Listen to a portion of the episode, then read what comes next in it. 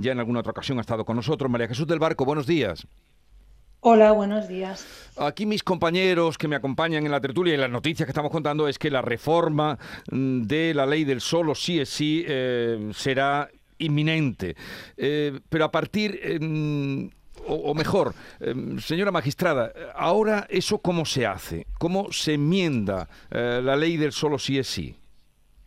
Bueno, al parecer el gobierno va a presentar una proposición de ley, o sea, no un proyecto de ley, con lo cual tampoco eh, habrá y los informes preceptivos del Consejo General del Poder Judicial, del Consejo Fiscal o del Consejo de Estado.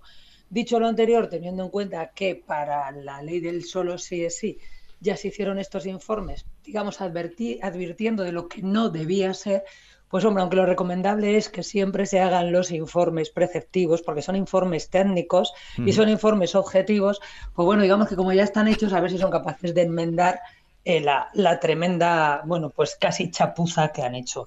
Y a partir de ahora, pues, eh, bueno, si hay un cambio legislativo, pues afectará a todos los hechos ocurridos desde el momento en el que, bueno, entre en vigor esa ley.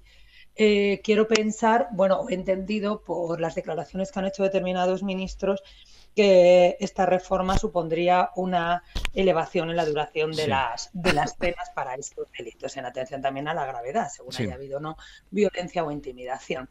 Eh, la gravedad de estos, o sea, incrementar la duración de la pena afectará únicamente a los hechos cometidos desde que entre en vigor, no a este tiempo intermedio desde que ha entrado en vigor la denominada ley del sí es sí y hasta que entrara la reforma.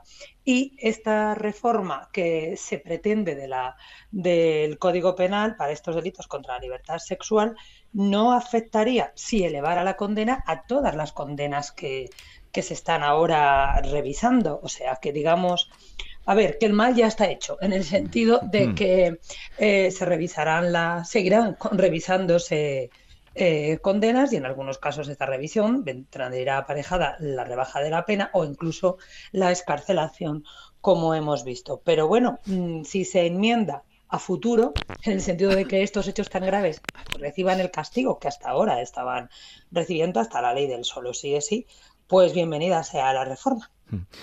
Pero entonces, como están hablando, ahora es todo muy precipitado, vamos, en 24 horas han cambiado las tornas, eh, hablan de la subida de las penas, ¿eso evitaría las escarcelaciones?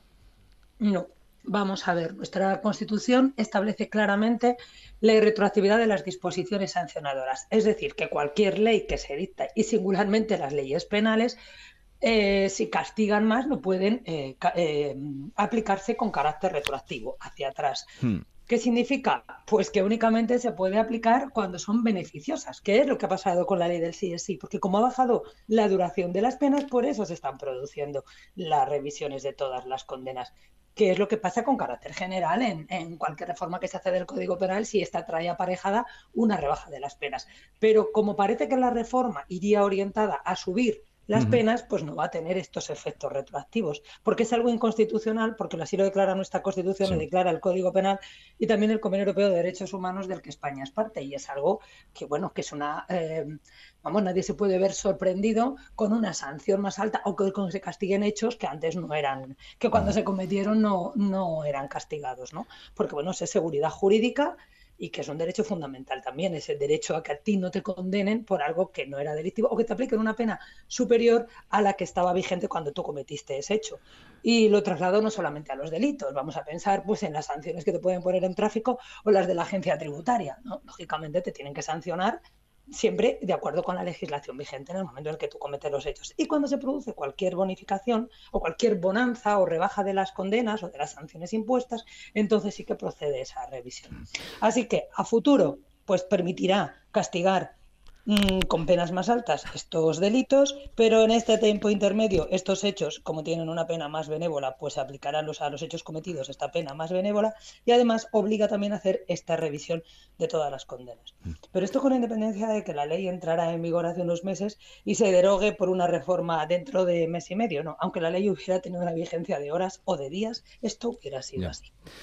¿Y cuánto tiempo puede pasar entre, mm, en fin, que se atiendan esos informes, ahora que va con una cierta celeridad. Eh, eh, bueno, como van a ir por proposición de ley, no, no son necesarios estos informes, se eluden todos estos trámites y pasará pues un mes y pico. Mes y pico. mes y medio.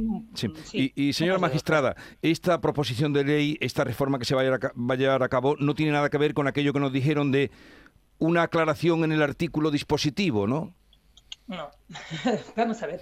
Cualquier, ayer eh, leía en, eh, digamos, en, el, en, la presentación de estas, las diez propuestas que se hacían de carácter urgente por el Ministerio de Igualdad, se decía que para eh, implementar la ley del sí sí, que estos efectos que preocupaban a la sociedad de la ley del sí se estaban produciendo por una defectuosa aplicación o una incorrecta aplicación del derecho transitorio. Para empezar, aquí no hay derecho transitorio porque la ley del sí no lleva, no tiene ninguna disposición transitoria.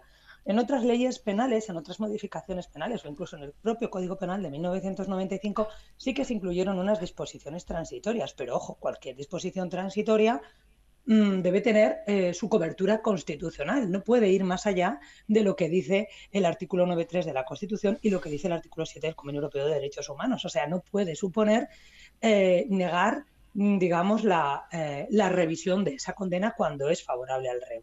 Vamos a ver, es permitir y es que ahora lo estamos viendo con, el delito de, los delitos contra la libertad sexual.